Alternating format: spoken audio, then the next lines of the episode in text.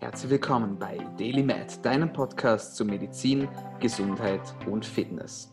Du bist hier, weil du daran glaubst, dass Gesundheit das Wichtigste ist und sich durch deine täglichen Aktionen und Gedanken positiv beeinflussen lässt. Meine Freunde, herzlich willkommen zurück zur Show. Mein Name ist Dominik Klug und dieser Podcast soll eure Gesundheit verbessern und hierfür interviewen wir auf wöchentlicher Frequenz Gesundheitsexpertinnen und Experten zu verschiedensten Themen und so auch heute wieder. Und bevor wir reintauchen ins heutige Thema, sozusagen der Haushalt, das Housekeeping immer zuerst. Der Podcast ist gratis, er bleibt gratis, das ist unser Versprechen an euch. Aber ihr müsst uns pro Episode, die euch gefällt, bei der ihr was Neues dazulernt, bei der ihr lacht, Spaß habt oder einfach eine gute Zeit habt, einen Freund oder eine Freundin bringen. Das ist auch schon alles dafür, mit keine Produktplatzierungen und so soll es auch bleiben. Und with that being said, sind wir auch schon bereit fürs heutige Thema. Und er ist einer der Stammgäste hier bei unserem Podcast. Und es freut mich sehr, dass er auch heute wieder bei uns mit dabei ist. Und ich kann es kaum erwarten, wieder mit ihm zu quatschen. Herzlich willkommen, Timo Osterhaus. Ja, wunderschönen guten Tag zurück, Dominik. Freut mich auch. Ich weiß nicht, wie lange ist es jetzt her? Ein paar Wochen, ich weiß nicht, wie viele Folgen gab es in der Zwischenzeit. Viel zu lange. Viel zu lange, ja. Das ist äh, theoretisch ist es immer zu lange. Ja, also eigentlich könnte man jeden Tag fünf Folgen aufnehmen, wenn man ehrlich ist. Ganz genau, so ist es. Aber es ist auch schön, dass du wieder da bist. Und wir haben ja schon über ganz viele verschiedene Themen geredet. Zuletzt haben wir über Social Media auch gesprochen. Social Media und Stuhlgang. Ja, also ein sehr interessantes Thema, das auch sehr gut angekommen ist. Und du bist ja mein Mann auch für komplexe Themen, sage ich jetzt mal, wo man auch richtig mal tief reingraben kann in die Materie. Und das möchte ich auch heute wieder mit dir machen. Und wir werden heute über ein Thema sprechen, das fast alle Menschen irgendwann mal im Leben betrifft, wahrscheinlich sogar alle. Ich lehne mich jetzt mal weit aus dem Fenster, aber es geht um das Thema Kopfschmerzen. Und Kopfschmerzen ist wirklich seine Volkskrankheit geworden. Und ganz viele Menschen, die ich kenne, haben wirklich Probleme damit, sind Migränepatientinnen oder Patienten und die werden wirklich durch die Kopfschmerzen auch im Leben eingeschränkt. Und das ist ja ein real thing sozusagen. Und man kann nicht zur Arbeit gehen, ähm, man, man kann gar nichts mehr machen. Ja. Man muss sich wirklich hinlegen, man muss sich krank melden. Und dabei gibt es einfache Techniken oder einige Techniken, mit denen man das Ganze verbessern kann. Und darüber möchte ich heute mit dir sprechen. Fangen wir mal vielleicht mit den Basics an. Wenn du sagst Kopfschmerz, was ist das Erste, was dir in den Sinn kommt? Ich sage ja Kopfschmerz, reden wir über Kopfschmerzen. Was würdest du dann sagen? Was ist so deine erste Assoziation? Kaffee.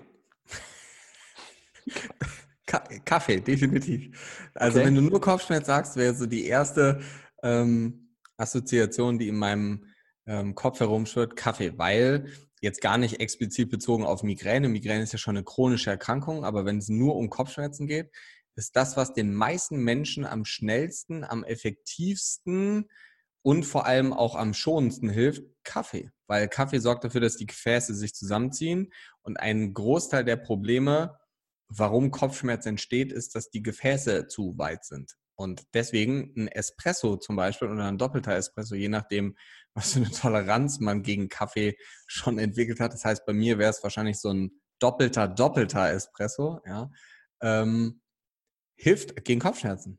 Man kann das Ganze theoretisch noch kombinieren mit Zucker, dann flutet es noch schneller an. Das würde ich jetzt nicht machen, weil ja, ne, wir haben ja schon ganz oft über Zucker gesprochen. Ähm, aber Kaffee ist eine super Sache, um Kopfschmerzen in den Griff zu bekommen. Natürlich, und das sei dazu gesagt, wenn es jetzt nicht um diese chronische Migräneattacke geht, aber die Menschen, die chronische Migränepatienten sind, die wissen ja, dass sie chronische Migränepatienten sind und bei denen hilft natürlich so dieser Proforma Espresso um den Druck im Kopf zu senken, hilft theoretisch natürlich nicht wirklich. Ne? Aber das Erste, was mir einfallen würde, wenn du so das Wort Kaffee, äh, wenn du Kopfschmerzen in den Raum wirst, wäre definitiv Kaffee, weil das ist das, was die meisten Menschen machen können. Und vor allem ist es, und das ist ja lustig, weil die meisten Leute denken so, und ey, das ist Daily Business, so auch meine Freundin und weiß ich nicht, die auch so, oh, ich habe Kopfschmerzen, ich glaube, ich nehme eine Tablette.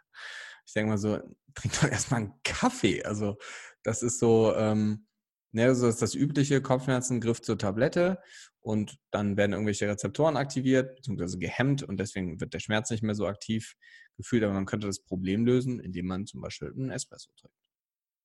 Okay, das ist mein Rezept, finde ich sehr, sehr cool. erkläre Menschen, was ist der Unterschied zwischen Kopfschmerzen und Migräne? Ja, das ist jetzt schwierig. Also vom Prinzip her gibt es ganz, ganz viele verschiedene Arten von Kopfschmerzen. Es gibt Spannungskopfschmerzen, es gibt Cluster-Kopfschmerzen, es gibt Migräne-Kopfschmerzen. Also Migräne zeichnet sich prinzipiell erstmal dadurch aus, dass es natürlich etwas Chronisches ist. Also man hat nicht, wenn man einmal in vier Jahren Kopfschmerzen hat, hat man keine Migräne. Das kommt undulierend immer wieder, alle paar Wochen, alle paar Tage. Da reden wir ja gleich wahrscheinlich nochmal so ein bisschen drüber. Es ist bei jedem ein bisschen unterschiedlich, welche Faktoren die Migräne triggern. Bei den meisten Menschen befindet sich das Ganze so frontal, das heißt so hinter den Augen der Schmerz und ist nicht so auf den gesamten Kopf verteilt, ähm, und kann häufig begleitet werden von einer Aurasymptomatik. Das heißt, einem wird, bevor man Kopfschmerzen bekommt oder parallel dazu, das ist auch bei jedem wieder so ein bisschen anders, einem wird übel, man sieht teilweise vielleicht sogar Lichtblitze. Ja, also es ist bei jedem auch wieder so ein bisschen anders. Ähm, und man ist super sensibel auf alles, was die neuronale Ebene ähm, betrifft, also auf Licht, auf Geräusche. Deswegen sind so Menschen, die wirkliche Migränepatienten seit langjähriger Zeit sind, die sitzen oder liegen noch besser wach, weil die haben so stark Schmerzen, dass sie nicht schlafen können, in einem ähm, dunklen Raum, meistens auch Fenster zu, weil alleine die Geräuschkulisse, die von draußen reinkommt, ist schon viel zu viel. Und wie gesagt, Licht aus, denn das Licht triggert über die Sensomotorik, über den ähm, Melanopsin-Rezeptor, also einen der Lichtrezeptoren in unserem Auge, ähm, triggert dann unser Nervensystem und das macht dann den Schmerz wieder noch schlimmer. Aber Migräne ist ein extrem komplexes Thema und ich würde behaupten wollen, auch immer noch nicht richtig verstanden. Jeder Schulmediziner wird mir wahrscheinlich jetzt irgendwelche Bücher um die Ohren kloppen und sagen, natürlich, wir haben das alles verstanden, aber denke ich nicht, weil wenn wir das alles verstanden hätten, dann hätten wir nicht so viele chronische Migränepatienten. Ähm, denn wenn man sich so die aktuellen Leitlinien und es gibt ja für jedes Erkrankungsbild gibt es immer Leitlinien. Das heißt, es gibt quasi eine Organisation für jedes, nennen wir es jetzt mal Erkrankungsbild beziehungsweise für jedes Organsystem so. Ja? Und so gibt es auch die Organisation, die sich mit Kopfschmerzen beschäftigt. Und da gibt es eine Leitlinie, die für Migräne da ist. Das heißt, hat man Migräne, dann kann man als Arzt in die Leitlinie reingucken und dort steht ganz genau beschrieben, in welchem Stadium man bei welchem Menschen man was machen sollte, damit die Probleme aufhören. Jetzt frag mich nicht, aber ich glaube, es sind so irgendwie zwischen 50 und 60 Seiten, irgendwas dazwischen, hat diese aktuelle Migräne-Leitlinie und davon sind 99 Prozent medikamentöse Therapie. Das heißt, wir beschäftigen uns bei Migräne eben aufgrund der Tatsache, dass die Schulmedizin, und wir können ja gleich mal auf die funktionellen Aspekte eingehen, aber dass die Schulmedizin sich nicht damit beschäftigt, wie die Erkrankung zustande kommt oder warum sie überhaupt da ist, sondern sie beschäftigt sich damit, wenn sie da ist, was macht man? Und das ist Schmerztherapie.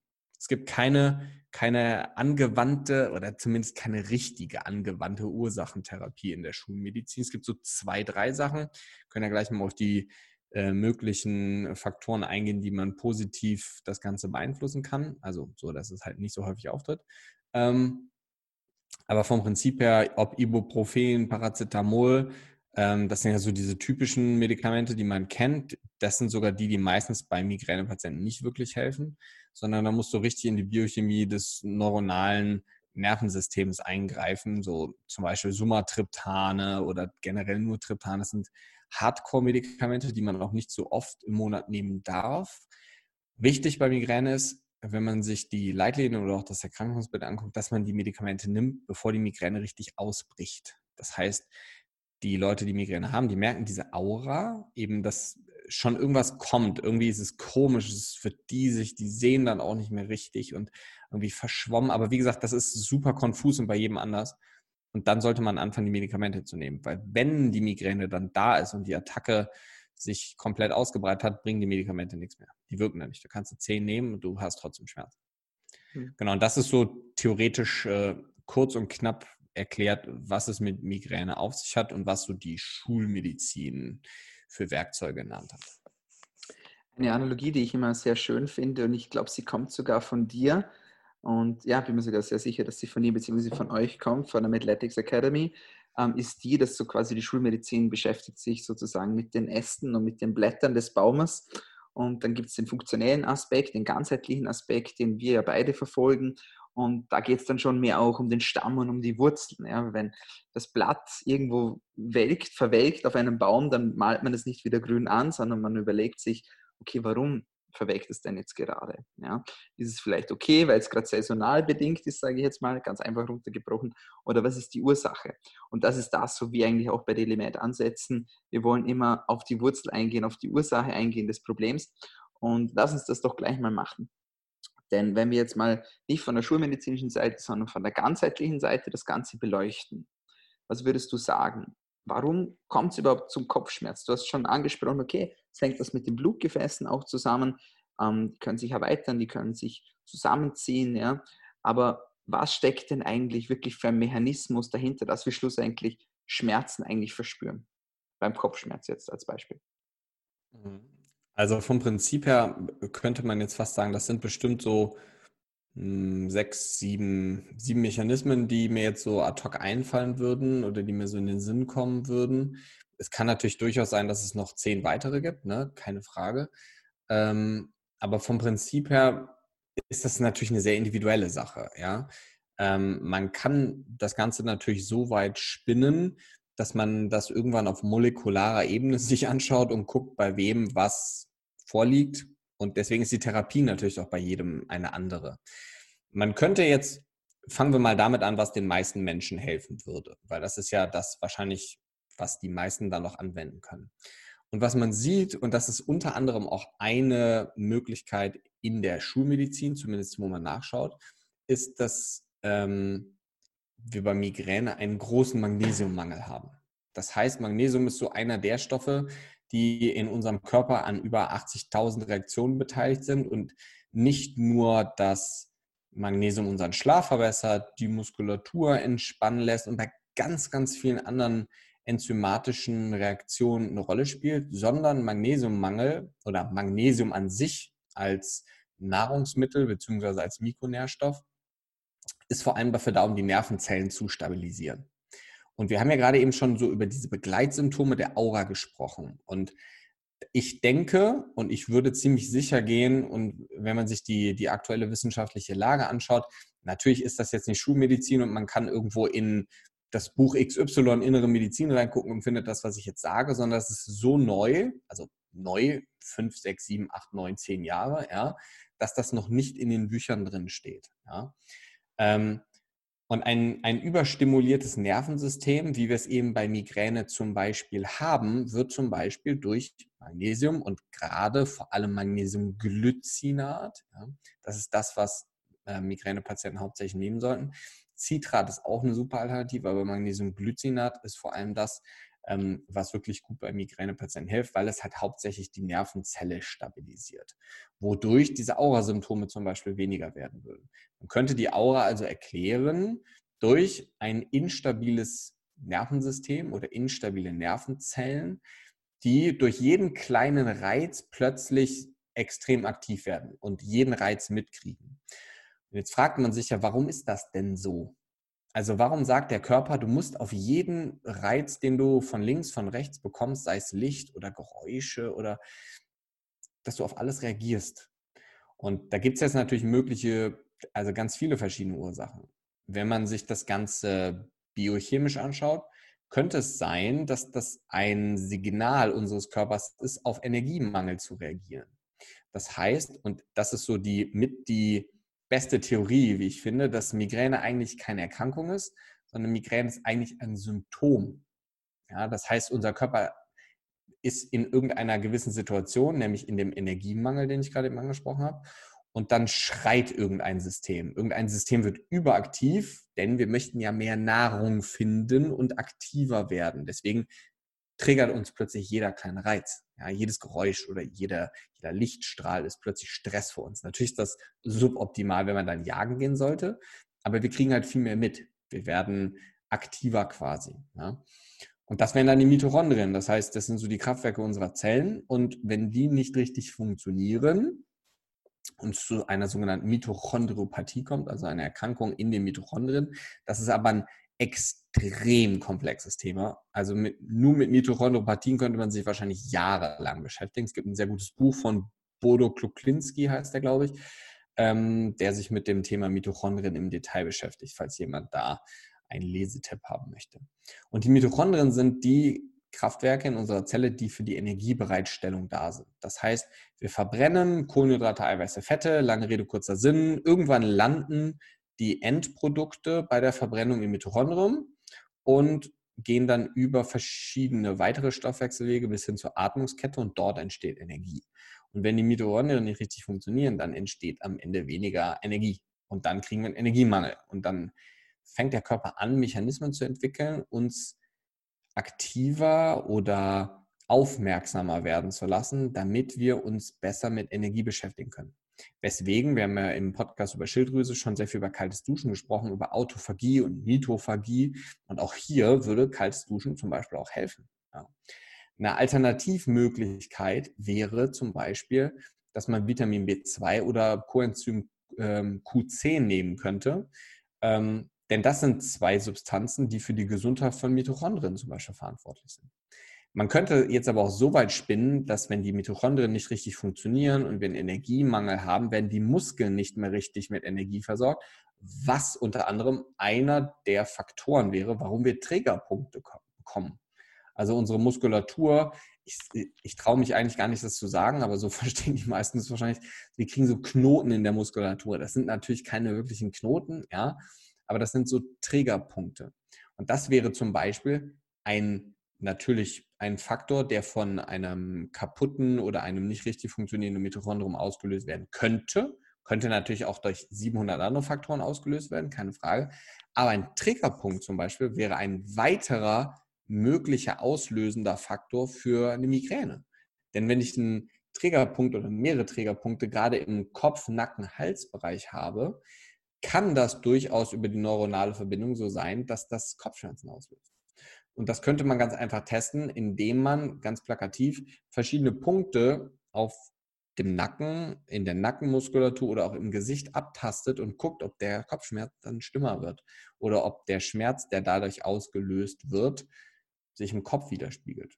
Das könnte man natürlich ganz einfach behandeln, indem man entweder vernünftig Sport macht oder mal zu einem Physio geht oder sich mal richtig durchkneten lässt, bei einem Osteopathen oder in einer Massage zum Beispiel. Eine weitere Möglichkeit, um die Mitochondrien neben Q10 und Vitamin B2 zu fördern, und das steht zum Beispiel auch in der Leitlinie drin, wäre Ausdauersport. Das heißt aerober Ausdauersport. Das heißt lange Sport machen mit niedriger Intensität, sodass unsere Ausdauer besser wird. Wir wissen zwar mittlerweile, dass hochintensives Intervalltraining gewisse Werte wie die V2 Max, wenn das jetzt jemand was sagt, ähm, in unserer Ausdauerkomponente extrem stärkt, obwohl wir bei HIT-Training zum Beispiel ganz kurze, extrem intensive Einheiten machen, ähm, wissen wir, dass unsere Ausdauerwerte sich verbessern, obwohl wir eigentlich nicht lange Sport machen, sondern eben nur kurz, aber sehr intensiv. Aber wenn es um Mitochondrien geht, macht es schon Sinn, aeroben Ausdauersport zu betreiben. Und das steht in der Migräne-Leitlinie zum Beispiel drin, ja, dass bei Migränepatienten aerobes Ausdauertraining empfohlen wird, denn dieser Rückschluss wird nicht gezogen, aber man weiß ja, dass das was mit Mitochondrien zu tun hat, mit Energie und Co. Und deswegen empfiehlt man aerobes Ausdauertraining. Das wären jetzt so zwei Möglichkeiten. Das ist so interessant und es macht auch total Sinn für mich, wenn du sagst, okay, also Migräne ist keine Erkrankung, sondern ist ein Symptom, das uns eigentlich ja auf unseren Körper hören lässt, sage ich jetzt mal. Der Körper signalisiert, Achtung, da stimmt das nicht, ich habe zu wenig Energie. Und das Krasse ist ja, wenn jemand Migräne-Patient oder Patientin ist, der oder die weiß das ja, da geht man in eine Schonhaltung, wie du vorhin schon gesagt hast, ja. Bett, Zimmer, dunkel, man will nichts wissen und nichts hören und man spart sich die Energie, ja? also wie so in einem richtigen mhm. Krankheitsverhalten, mhm. wie man es ja auch sonst kennt, ja. Nur beim klassischen Krankheitsverhalten ist das der Fall, dass einfach das Immunsystem mehr Energie frisst und mehr Energie braucht und wir damit einfach das Immunsystem unterstützen. Deswegen sollte man ja auch keinen Sport machen, wenn man sich krank fühlt. Und da ist es ja eigentlich nichts anderes, oder? Kann man das so sagen? Ja, definitiv. Also bin ich absolut bei dir, weil alle anderen Möglichkeiten, die mir noch so einfallen würden, die, das sind auch Energiefresser. So eine, eine super Sache bei Migränepatienten, die zum Beispiel meiner Erfahrung nach immer sehr geholfen hat, ist, sich die Ernährung anzuschauen. Jetzt denkt man so, Kopfschmerzen, Ernährung, ey, ich habe nichts am Darm, da ist kein Problem. So, doch, definitiv ist da ein Problem. Zumindest bei den meisten Leuten, weil viele Leute reagieren auf Gluten, viele auf Laktose, viele reagieren aber vielleicht auch auf Aspartam oder auf irgendwelche anderen Zuckerersatzstoffe oder auf Glutamat oder auf Casein. Ja, also es gibt ja sehr, sehr viele Dinge und deswegen ist eine sehr gut bewährte Methode zum Beispiel ähm, eine Art Eliminierungsdiät, Darmkur, Sanierung, schieß mich tot, wie man es nennen möchte, ist ja eigentlich alles das Gleiche, ähm, dass man sowas macht. Das heißt, man geht wirklich back to basics, Obst, Gemüse, Fleisch, Fisch, Eier, sowas mal für drei, vier Wochen keine Getreide, keine Milchprodukte, keine Hülsenfrüchte. Ähm, und häufig ist es so, dass durch diese, diese Unverträglichkeiten, die wir haben, die vielleicht so niedrig sind, dass wir ja gar kein Problem kriegen, die aber dauerhaft das Immunsystem aktivieren, was Energie frisst. Und dann kriegen wir unterschwellig wieder einen Energiemangel was man aber so ja nicht direkt merkt. Wobei viele Leute, die Migräne haben, sagen auch so, hey, ich bin abgeschlagen, ich boah, so richtig aktiv bin ich irgendwie auch nicht. Und also jetzt gar nicht während des Schubes, ne, sondern dann in der Zeit, wo sie keinen Schub haben.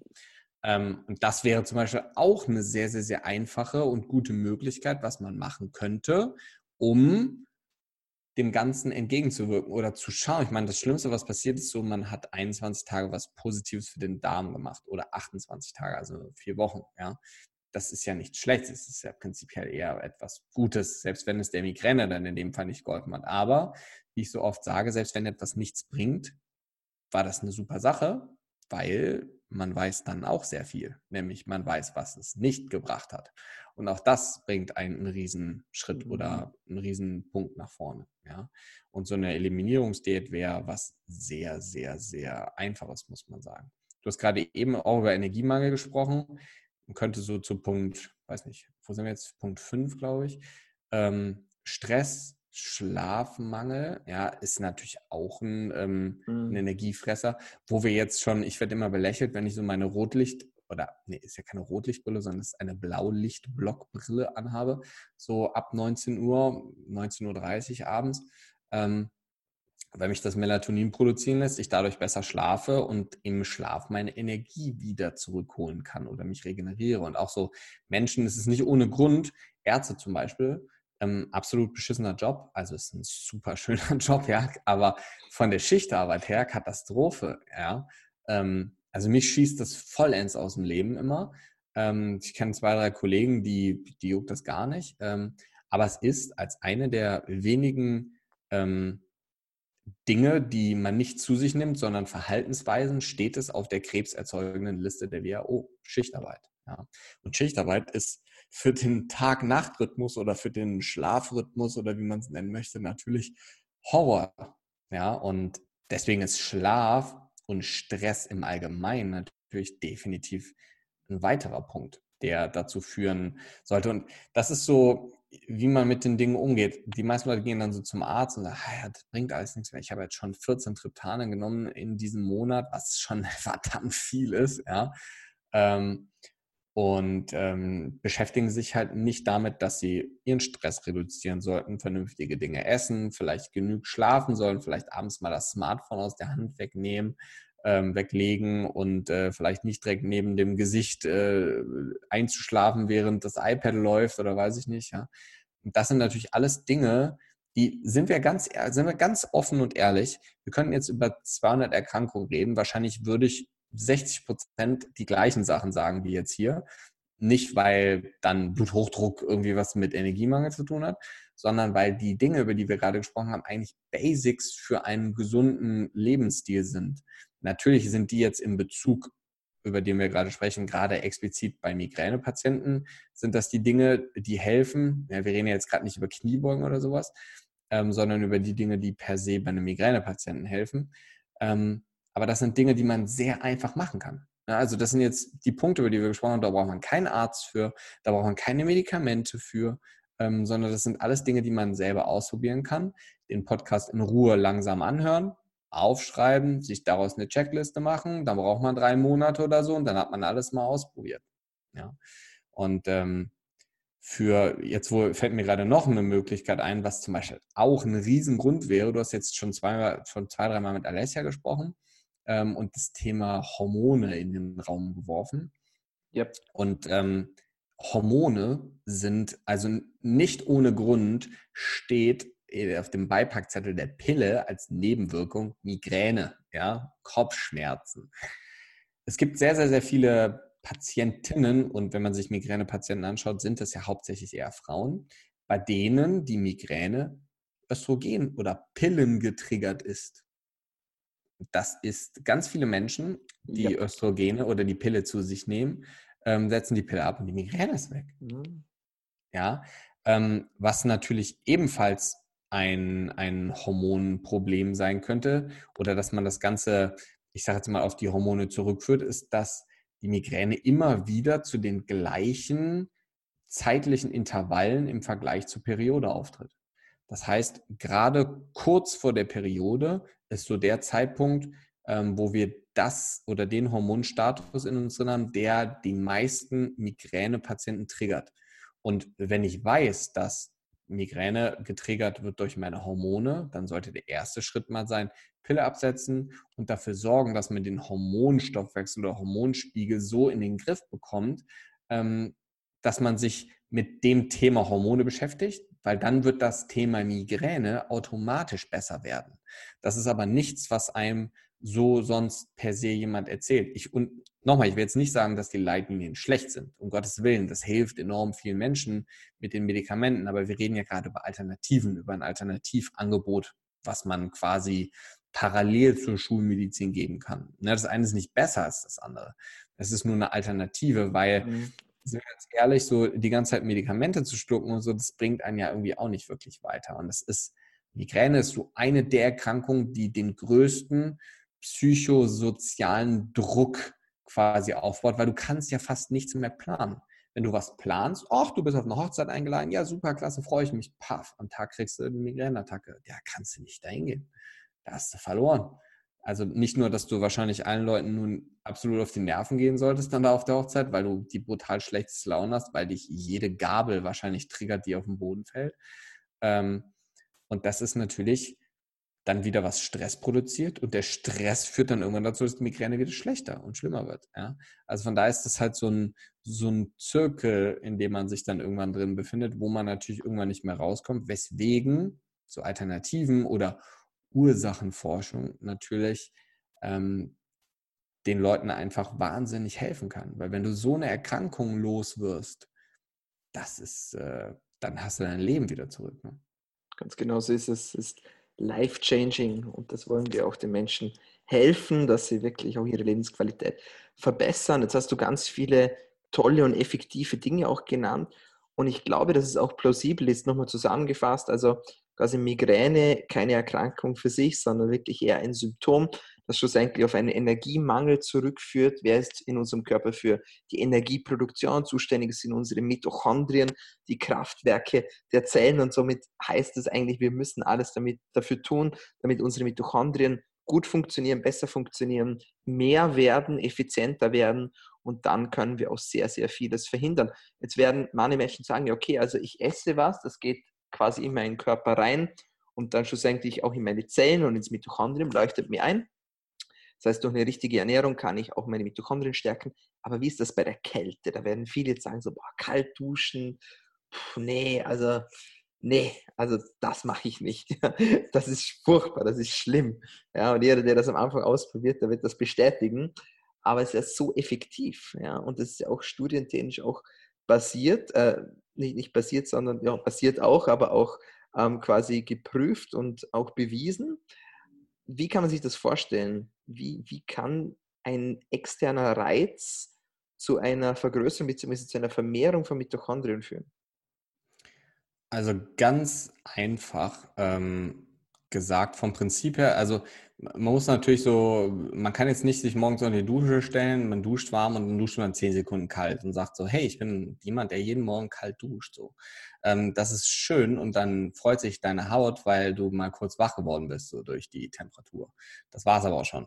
Also wenn du dich 30 Sekunden unter eine kalte Dusche stellst, dann hast du so lokale Prozesse, die vonstatten gehen. Das heißt, deine Gefäße ziehen sich zusammen, weil vom Prinzip her das größte Gut unseres Körpers ist es immer so, das Innere, das Zentrale, also unsere Organe zu schützen. Das heißt, wenn man vom Prinzip her etwas Kaltes auf die Haut bekommt, dann würde sich ja das Blut runtertemperieren, also das Blut würde kälter werden, das Blut würde zum Herzen zurückgehen, dadurch würde das Herz kälter werden und so weiter und so fort.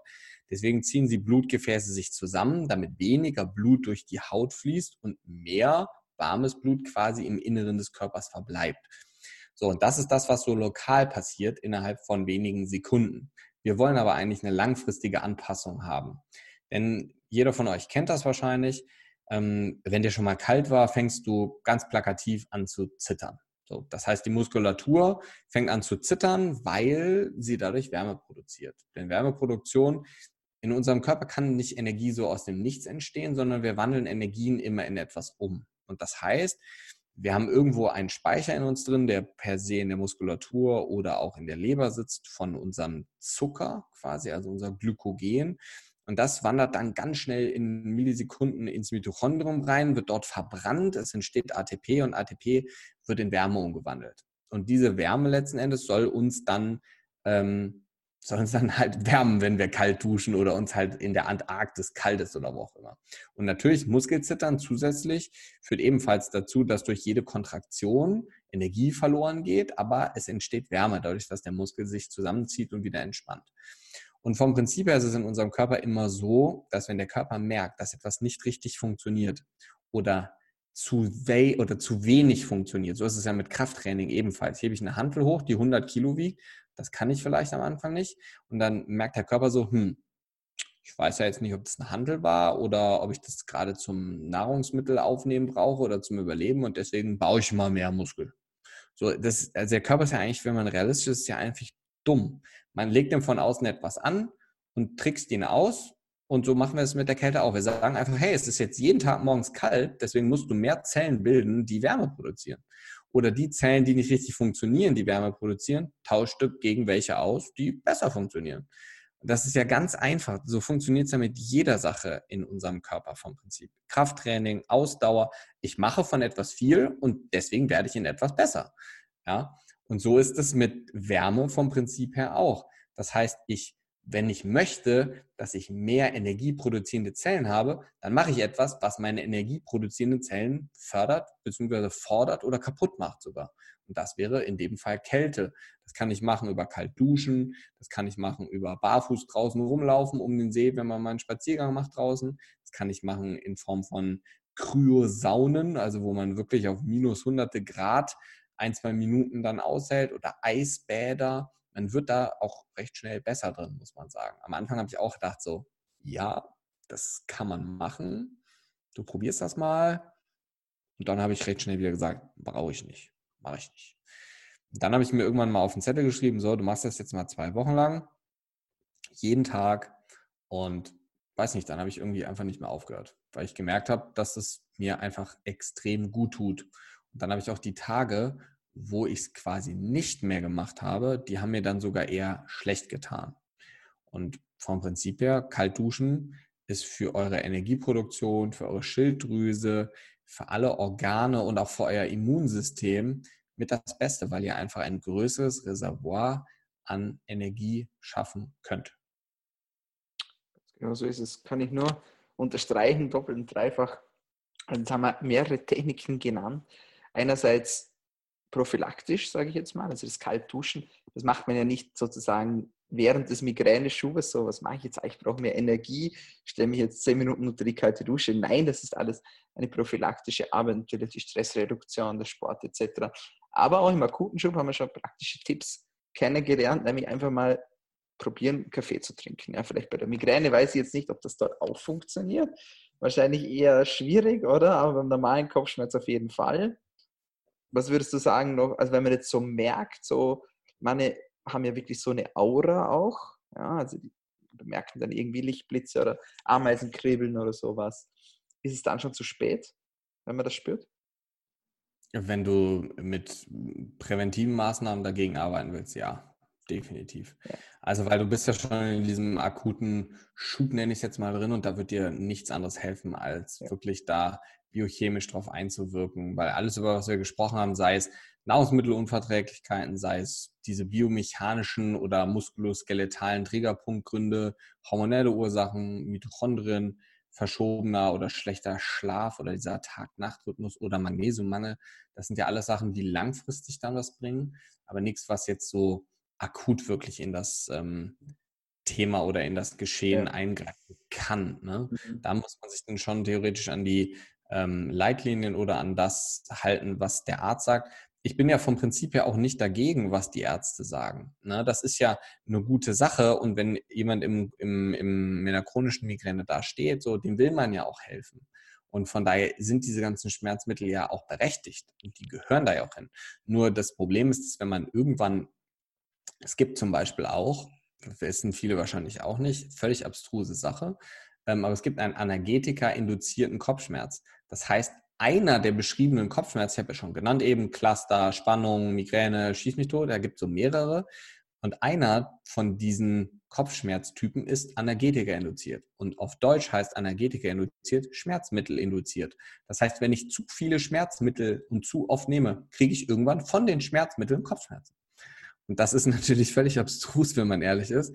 Aber gerade Migränepatienten sind häufig die, die extrem viele Schmerzmittel nehmen. Und da wird es für den Arzt dann irgendwann sehr schwierig herauszufinden, ob das überhaupt noch die Migräne ist oder ob das vielleicht schon Analgetika-induzierter Kopfschmerz ist. Und ähm, deswegen ist, es spricht ja gar nichts dagegen zu sagen, so man macht die schulmedizinische Leitliniengerechte Therapie, aber beschäftigt sich gleichzeitig mal mit den Sachen, über die wir jetzt gesprochen haben, versucht davon etwas ins Leben Einzug zu oder dass etwas davon Einzug ins Leben findet. Und dann wird man merken, man wird diese Analgetika, also die Schmerzmittel, weniger brauchen, weil weniger Schübe kommen werden, weil irgendeiner dieser Faktoren wird recht wahrscheinlich einer der sein, die dir dann bei deiner Migräne helfen wird. Ähm, es gibt aber auch mehrere, also ich habe ein oder zwei Patienten ähm, schon gesehen, bei denen es wirklich oh, wirklich extrem verzwickt gewesen ist, wo wir uns wirklich mit extrem viel beschäftigt haben, ähm, wo es dann schwierig wird. Und gerade in so einem Fall, wenn man gerade von diesen Punkten, über die wir jetzt gesprochen haben, viele schon ausprobiert hat, macht es natürlich Sinn, vielleicht mal zu jemandem zu gehen, der sich mit alternativer Medizin beschäftigt, der vielleicht etwas anderes mal in den Raum wirft als der normale ähm, Hausarzt, bei dem man vielleicht schon die letzten 20 Jahre ist. Ähm, und dass man da mal ein großes Blutbild macht, sich vielleicht auch mal, auch zum Beispiel, jetzt blödes Beispiel, so gar nichts gegen Veganer, Vegetarier, aber auch ein Mangel von verschiedenen Fettsäuren, gerade von tierischen Fettsäuren, was oftmals irgendwann zu einem Problem führt, kann ein hormonelles Problem machen und das hormonelle Problem kann eine Migräne machen. Mhm. Ja, und das sind natürlich dann sehr spezifische Sachen, die man sich dann anschauen muss. Aber ich bin mir sicher, dass ah, ich will jetzt, äh, gibt natürlich keine Fallzahlen dafür vor allem gibt es sowieso für diese ganzen Sachen, ehrlich muss man sagen, kaum Fallzahlen, weil so, wie will man denn nachweisen, dass ähm, eine, eine Nahrungsmittelunverträglichkeit zu Migräne führt? Das ist ja schwierig, das kannst du ja so gar nicht nachweisen, weil die Leitlinien ja auf Medikamente abzielen und das sind ja multivalente Dinge, wo sich dann mehrere Sachen mhm. aufeinander beziehen und eine Studie beschäftigt sich ja meistens so mit einer Sache. So, weil die wollen ja eine Sache untersuchen und die können ja nicht drei Sachen gleichzeitig untersuchen, weil dann weißt ja nicht, was davon hat es dann gebracht so, ja. Und ich bin mir ziemlich sicher, ich würde schätzen, so bestimmt so 50 bis 70 Prozent der Migränepatienten wird auf jeden Fall irgendeiner dieser sechs ähm, Faktoren helfen. Und wenn es dazu führt, dass man zwei Triptane weniger im Monat nimmt und weniger in die Biochemie des Gehirns und des äh, Nervensystems eingreift, dann so, wow, krass, mega gut. Ja, vor allem fürs fürs Lange, äh, also für auf der, auf der langen Sicht halt einfach eine richtig gute Sache. Ne? Weil all diese Medikamente machen natürlich Probleme auf einer anderen Baustelle dann irgendwo. Genau, so ist es. Sehr cool. Das ist mal ein starkes Wort. Und ich würde auch sagen, wir belasten es dabei. Ich könnte stundenlang mit dir quatschen, du weißt es. Und es wird sicher nicht das letzte Mal gewesen sein. Aber ich sage jetzt mal auf jeden Fall vielen Dank, dass du heute wieder dabei gewesen bist. Aber eine Frage muss natürlich immer noch sein. Und ich frage dich jetzt, obwohl ich kenne die Antwort schon, aber ich frage dich trotzdem, damit alle anderen hören, wenn du nur eine Vielleicht Sache... hat sie sich ja geändert. Ja, aber wenn du nur eine Sache auf der Welt machen dürftest, damit wir gesund bleiben, damit wir Krankheiten vermeiden, nur eine einzige Sache, so, was, würdest, was würdest du machen? Ja, also wir haben ja jetzt eben schon mal darüber gesprochen. Ähm, es ist schwierig, das wirklich auf eine Sache runterzubrechen. Ja, du musst dich jetzt entscheiden. Ich muss mich entscheiden. Wenn es um Thema geht ähm, und nicht nur eine Sache nennen würde, dann würde ich Kälte sagen. Das ist, äh, also das ist bei den, auch wenn ich einen Leistungssport leite und den in drei Wochen besser machen will und ich dürfte nur eine einzige Sache mit dem machen, ich würde nicht mit dem trainieren, ich würde nur Kältetherapie mit dem machen. Weil das ist, wenn es um den Energiestoffwechsel geht, das Ding, was dich am meisten nach vorne bringen wird. Vor allem, wenn du es noch nicht machst. Na, wenn du dich noch nicht mit Kälte und Wärme beschäftigt hast ja. und du machst das nicht, du duschst immer nur warm, dann ist der Benefit nach zwei Wochen einfach riesengroß. Ja? Und ähm, deswegen, wenn nur eine Sache, dann das. Perfekt. Vielen lieben Dank, dass du dabei warst, Timo. Alles Liebe, alles Gute und bis zum nächsten Mal. Bis zum nächsten Mal. Danke dir. Ciao, ciao. Ja, meine Freunde, das war's von uns für heute bei DailyMed, deinem Podcast zu Medizin, Gesundheit und Fitness. Ich hoffe, es hat euch wieder gut gefallen. Vergesst den Deal nicht, weil es ja was gebracht hat. Wenn ihr was Neues dazugelernt habt, das habt ihr hundertprozentig. Dann bringt mir einen Freund oder eine Freundin für diese Episode. Wenn es euch besonders gut gefallen hat, dann einfach abonnieren. Wir sind auf allen gängigen Podcast-Kanälen inklusive Soundcloud, iTunes, Spotify, Anchor und Stitcher. Und bis zum nächsten Mal. Passt gut auf euch auf, bleibt gesund.